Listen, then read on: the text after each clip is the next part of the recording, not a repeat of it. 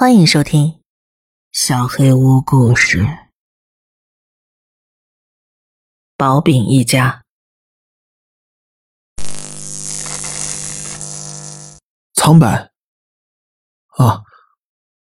我看上去肯定跟见鬼了一样，感觉刚才大出血了。啊，哦不，我不是真的受伤了。抱歉，我语无伦次的，都是因为我那个词叫什么来着？魂不附体，很奇怪的感觉。出警的时候也经常见别人这样，可能我现在就是这样吧，见鬼了一样，就像自己灵魂在身体外飘着。要是把连线切断了，我就飘走了。啊，你看过犯罪现场了吗？别看，不要看现场照片，不要翻看那些文件，你会感谢我的。啊，我的膝盖不自觉的在抖，所以你才那样抓着咖啡杯吗？啊，桌子都晃了，抱歉，抱歉。稍等，我往后挪一下。好多了。我们准备正式开始。你可以明确表达一下你决定放弃寻找律师的权利吗？是，我没有兴趣找律师。啊，我是说，没错，我放弃自己这项权利。啊，抱歉，我在精神健全的情况下做出此项决定。你确定吗？是的，请笔录确认。霍普森·米尔盖特警官放弃寻找律师的权利。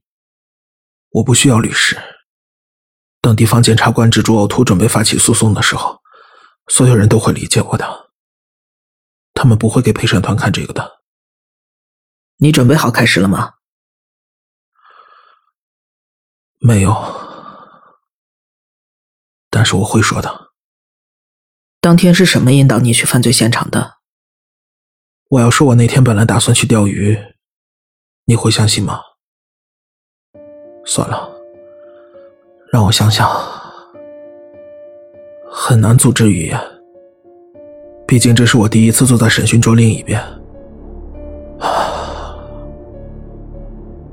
我觉得一切的开端是一个叫贝莫的记者，他一个礼拜之前邮件联系我说，德里斯一家的谋杀案有了新的线索。我是那起案件的负责人。那个案子积压了二十年了。老实说，开始我以为他胡说八道呢。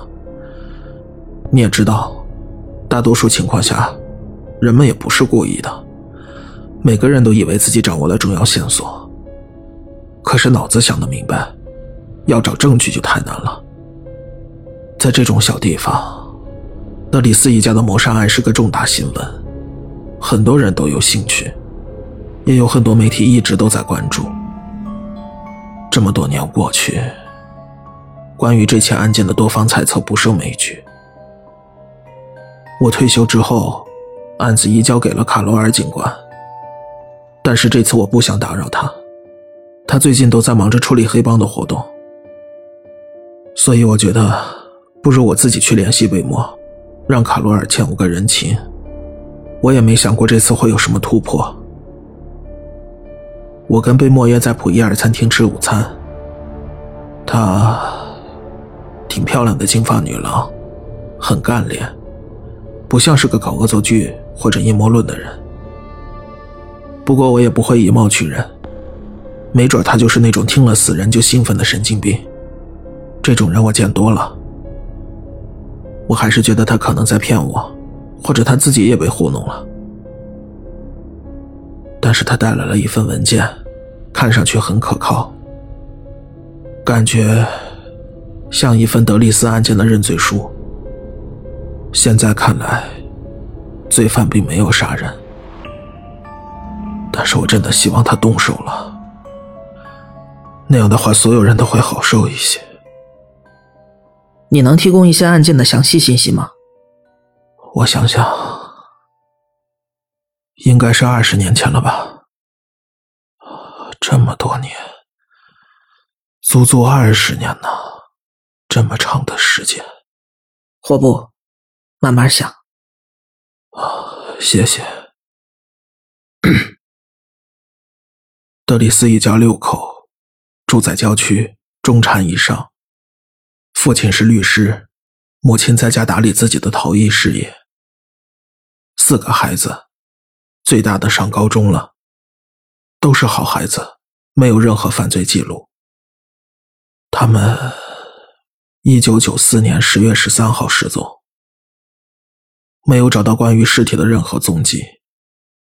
案件本身的谜团，加上发生在万圣节前后，让媒体十分疯狂。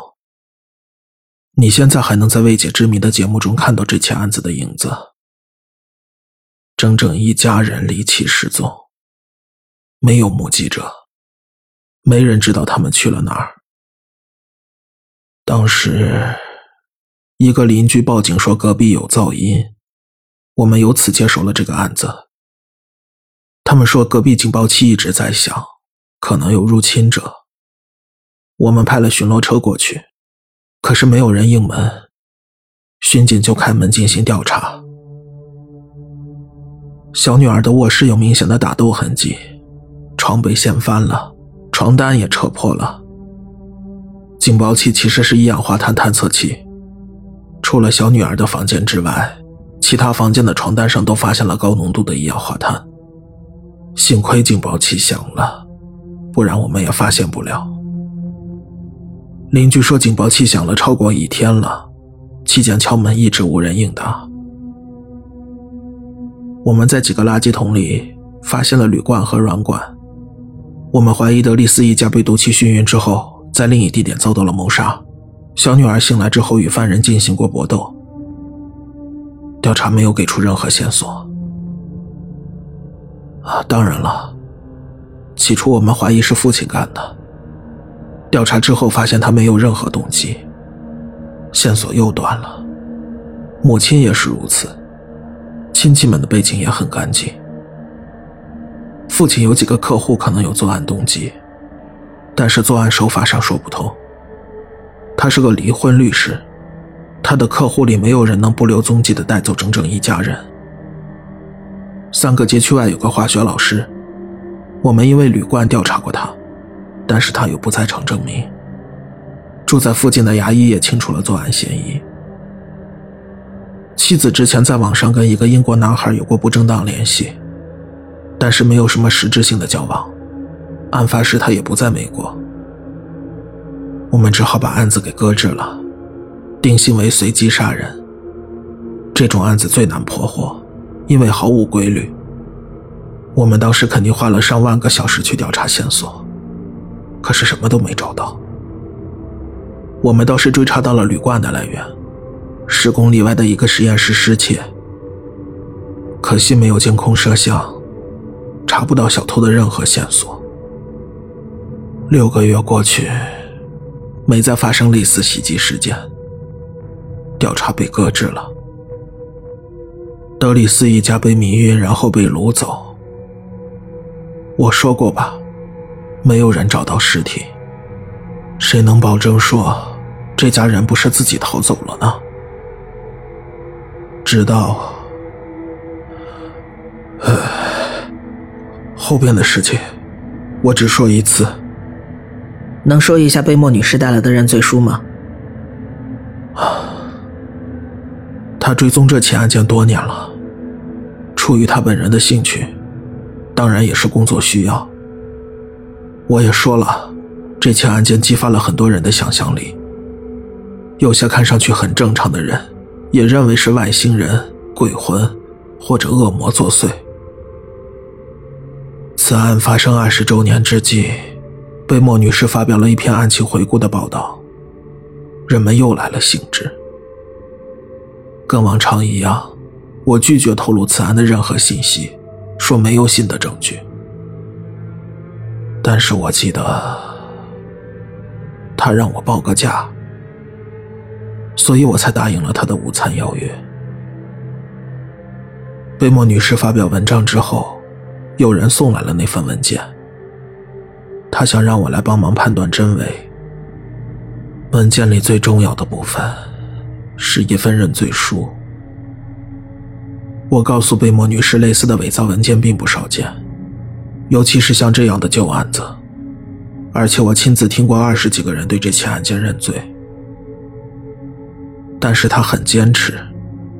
我感觉他应该不是要耍什么把戏，或者打听案件细节的那种人，所以我答应了会面。见面的时候，他给我展示了他收到的那份包裹。可以描述一下里边的内容吗？是有关案件调查的旧简报，纸张都发黄了，所以我觉得是凶手精心收藏起来的战利品。还有德里斯一家六口的单人照，还有一些案发地点的照片。你看，我的手抖得停不下来，看见了吗？我尽力了，就是止不住的抖。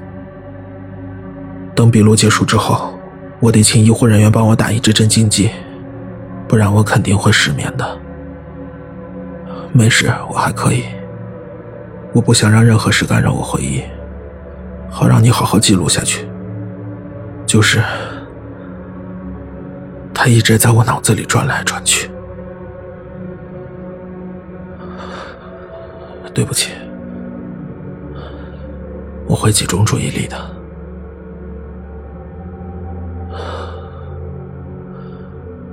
那些照片就是德里克一家，当然了。但是当时我并不知道，照片年代久远，很难区分体貌特征，上边那些可能是任何人。但是，考虑到这份文件的复杂程度。我觉得他值得进一步调查。至于所谓的认罪书，很简短。我开始就注意到上面给出了一个地址，我在网上查了，找不到这个地址，所以那里肯定很旧了。上边写着：“别再出版那些谎言了，我从来没有杀过任何人，只是花了很长时间给他们准备早餐。”后边没有署名。我突然想起一件事：那家人失踪一个月之后，我们收到过一份早餐菜单。有人特意在薄饼的图片上画了个红圈，还写了句话：“他们没死，他们是在为早餐做准备。”我们当时当做无用信息过滤掉了。天哪！我，米尔盖特警官，你需要休息一下吗？我怎么可能想得到？我们当时还追查过菜单的来源，没有结果。那不是本地餐厅的菜单，定位信息被剪掉了。那我们当时还能做什么呀？天哪！你为何决定独自前往调查认罪书上的地址？我就是……天哪！我就是想确认，那不是谎报信息。我当时还不能确定，毕竟二十年来。还是有人不停的给我们提供虚假信息，我自己也被那个案子给迷住了。我总想着，总有一天我能想起被我忽略掉的信息，然后把这个案子给破了。有人突然把正确答案扔给我，我还是觉得不可思议。我需要亲眼去见证过才可以。贝莫在城市记录上找到了那个地方。但是我们都不确定那地方还在不在。那是一栋废弃的工业建筑。它上一次被当做有效邮寄地址已经是五十年前的事了，可能已经塌了。我认为，我也想成为破解这个谜题的人，不管答案是不是直接扔到我面前的，这个案子在我脑子里转了整整二十年了。我跟贝母女士约好第二天早上在那里见面。你能描述一下犯罪现场吗？当然。嗯，那是栋工业建筑，大概长三十五米，宽十五米，木质结构，看上去跟周围的建筑一样破旧。但是我注意到，外立面有许多修补痕迹，门口还被锁上了铁链。我认为那里曾经是个钣金店，至少。不好意思，有垃圾桶吗？我可能会吐。谢谢。我们，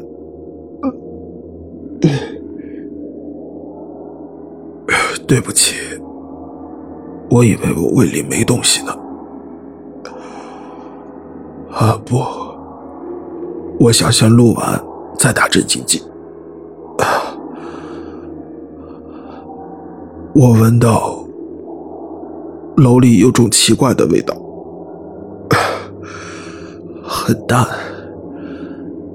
应该就是这个味道让我需要镇静剂。虽然我不是未经训练的普通人，但是你永远不会忘记尸体的味道。他们散发出那种味道已经足够糟糕了。我还没有忘记如何开锁，所以我们轻松进去了。我真希望他们是尸体，我真希望是个连环杀人犯干的，真的。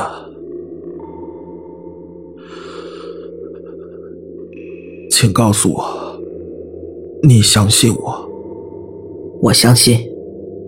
请描述一下建筑内部的情况。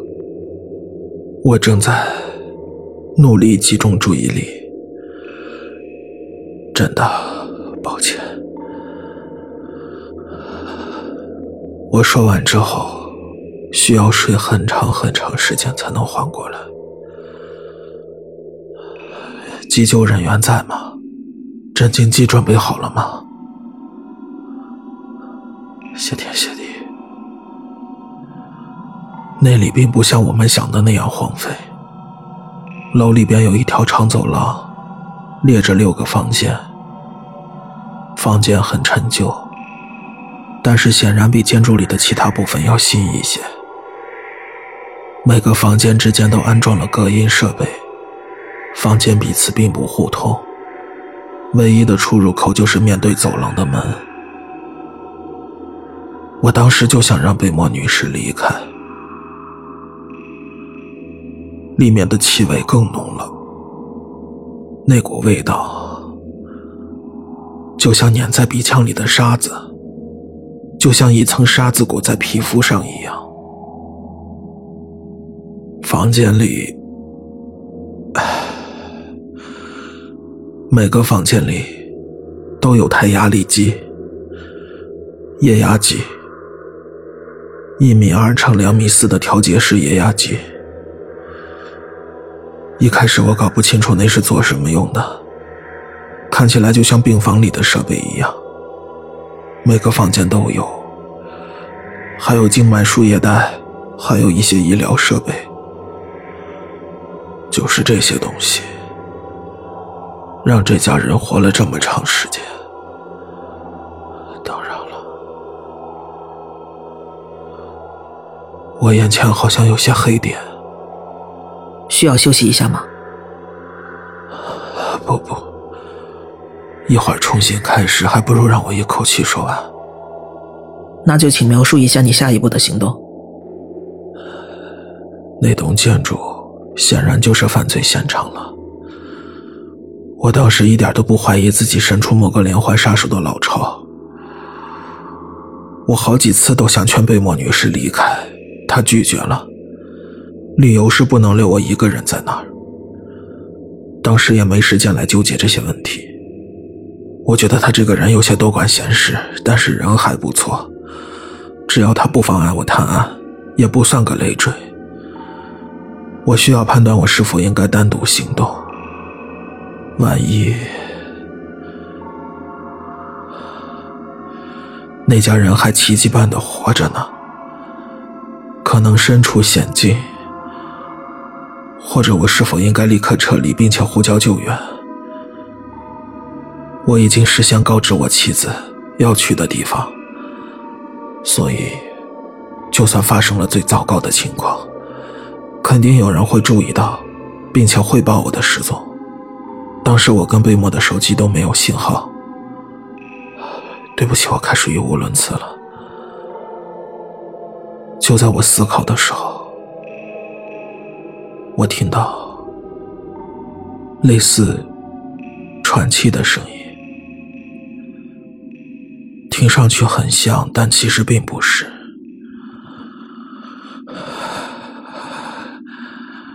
我不想再仔细描述了，就是一个声音吸引了我的注意，我需要采取行动。我当时就这么一个念头了。走廊尽头有几阶楼梯，一直通到地下室。我让贝莫女士待在上边，然后拔出了我的左轮手枪，打开随身携带的手电，下到了地下室。地下室是人工挖掘的，可能就在那家人失踪的二十年间挖的，我不清楚。泥土的地面，还有一条特别长的隧道，每隔一段就有蜘蛛固定着。当我的手电第一次照到那一叠，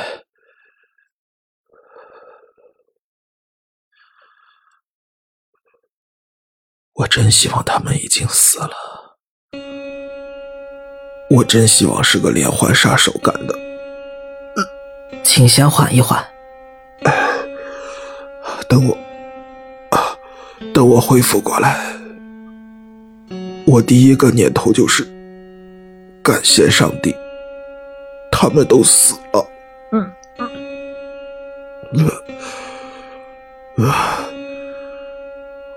我已经六十四岁了，老天呐！我不再是个健忘的年轻人了。你知道，年轻的时候，你会觉得你是不可战胜的，你永远都不会死。我已经失去这个保护罩了。我我还在这里发牢骚，那家人。都被他们弄成那样了，都是我的错。我早就该找到他们，拯救他们。霍布，嗯，抱歉，我需要问清楚，你能描述一下当时的场景吗？能。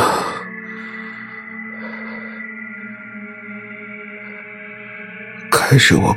不理解自己看到了什么。妈的！我现在也弄不清楚。那是一堆大概六十厘米厚，从味道和颜色判断是肉做的。我认为。凶手把它们搅碎之后，堆到了一起，这就够糟了吧？然后，我注意到了一个眼球，在那堆东西上方，有个小盘子大小的眼窝，里边有个正圆形的眼球，然后我才意识到。我看到的是什么？足足二十年的折磨。凶手让德里斯一家人在液压机下生活了二十年，通过静脉注射维持他们的生命，用一种极其缓慢的速度施加压力，让他们的身体有足够的时间去适应，直到他们一点一点被压扁，压到像薄饼一样扁。他每年把这家人压扁六毫米。一直压了二十年，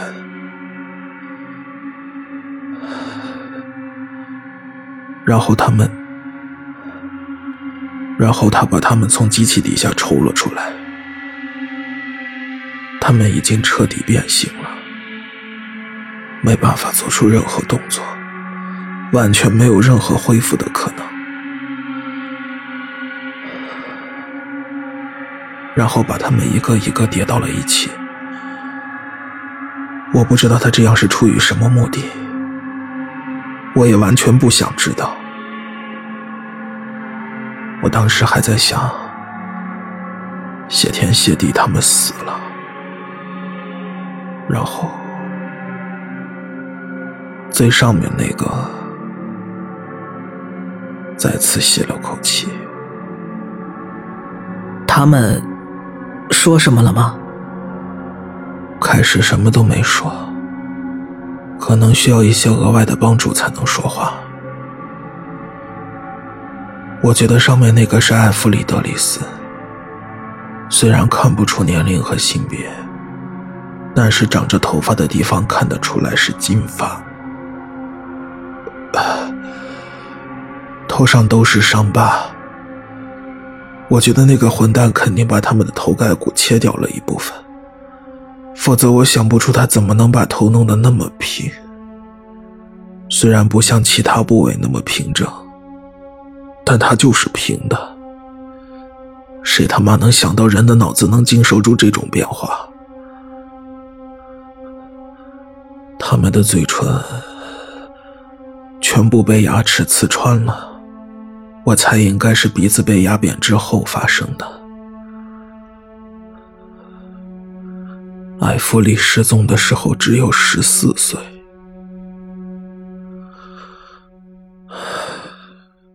我好像不抖了。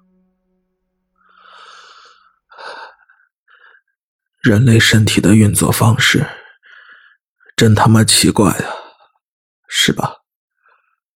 还有什么来着？有一台机器，像是一种泵。我拿着手电筒顺着管子照过去，发现每个人的身上都被一条管子连在那个泵上。他们好像不能自主呼吸，被压扁之后应该就不能了吧？肺部没有扩张的空间了。他们每个人的胸部都开了个口子，泵上有个开关。我也不知道自己为什么会按下去。可能就是一时的惊慌失措。我就是想做点什么，或者是我脑子里有个愚蠢的想法，只要我按下开关，他们就会膨胀成原样。我按了下去，最上方的管子输送了更多的空气，我听得出泵的功率变大了。然后艾弗里德里斯开始尖叫。他求我杀了他，还有一些别的，但是没有任何逻辑。他一直喊着什么“贝软”什么的，还有家人之类的，我听不懂。他太痛苦了，我希望他好几年前就已经彻底疯了。天哪！是啊，天哪，我也是这么想的。我不知道该做些什么。他不停的尖叫，我觉得他认为我就是折磨他的人。我近距离观察他的眼睛，其实就是一团白色的疤痕组织，他已经看不见了。我曾经跟火灾幸存者聊过，他们告诉我，一段时间之后，他们又设法找回了生活的意义和目的，但是我不知道德里斯一家该怎么找回来。我说出了自己的名字，告诉他我是个警探，告诉他我是来帮助他的。我一遍一遍重复着，但是我知道，任何人都不可能给他们提供任何帮助。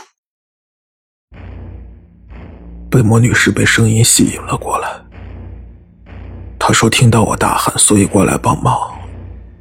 但是我不记得我有大喊过。不论如何，她过来了。然后她看见了那堆人，她开始大叫。当时我的心思全都在艾弗里身上，他还能听得见。他清醒了片刻，要听明白他说话非常非常困难，但是他说的话，我永远都忘不了。他说：“请杀了我吧，太疼了，我不想当一个怪物。”请杀了我，告诉我的家人，我很久之前就已经死了。我不知道他们是不是还在寻找我，别让他们知道我身上发生了什么。请杀了我吧。他还可以哭泣，他哭了，尽管泪腺已经变形了，很难注意到他的眼泪。我应该强迫贝摩女士离开的。除了没能在二十年前破获这起案件，这是我第二后悔的事情。不光是为了保护她的安全，更是为了阻止她接下来做的事情。我觉得她再怎么努力，也不可能伤害这家人更深了。她夺走了叠在一起的这家人最后的安慰。你知道。这家人已经整整二十年没有彼此说过话了。贝莫说：“这就是那家人了，是吗？德里斯一家所有的人都在这儿，都活着，整整一家人。二十年来，德里斯一家人不知道他们隔壁的牢房里住的就是他们的家人，他们都希望他们的家人平安无事。”他们都梦想着，外面还有家人在爱着他们，远离所有的苦难。你知道，这家人被折磨了二十年，被挤压成十厘米后，然后一个一个叠到一起，然后一起发出尖叫。发出来的声音是什么样的吗？就像地狱的门被打开了。我觉得可以了，米尔盖特警官。还没有，都是我的错。我应该再努力一点，跟着那条线索查下去。可能这就是他们朝我大喊大叫的原因，都是我的错，都是我的责任。所以我击毙了他们。这份仁慈很难，但是是我欠他们的，是我没能救到他们。一颗子弹就能射穿他们，但是我把左轮手枪里的子弹都打光了，确保他们没有人能活下来，给他们最后的安宁。这是我能给予他们唯一的善意。